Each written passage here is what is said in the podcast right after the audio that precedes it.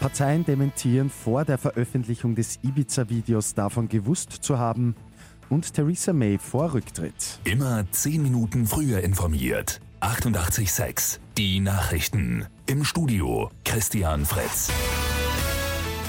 Das Ibiza-Video ist auch heute noch großes Thema. Es wird gemunkelt, dass einige Parteien schon vor der Veröffentlichung am Freitag davon gewusst haben sollen.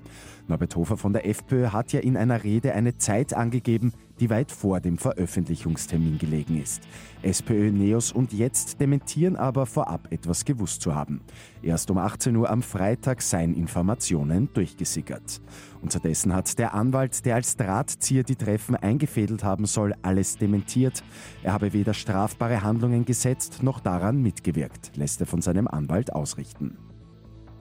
In Großbritannien stehen die Zeichen auf einen Abschied von Premierministerin Theresa May.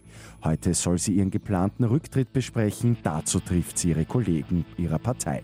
Es wird erwartet, dass heute das Datum des Abschieds als Parteichefin und in weiterer Folge Premierministerin festgelegt wird.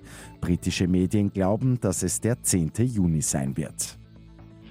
Und im Burgenland sind wieder Ideen zur Abfallvermeidung ausgezeichnet worden. Die gute Nachricht zum Schluss. Der goldene Mistkäfer vom Burgenländischen Müllverband ist an mehrere Projekte vergeben worden, unter anderem an die Volksschule Oslib.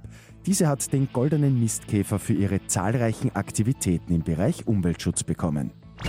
Mit 886 immer 10 Minuten früher informiert. Weitere Infos jetzt auf Radio 886 AT.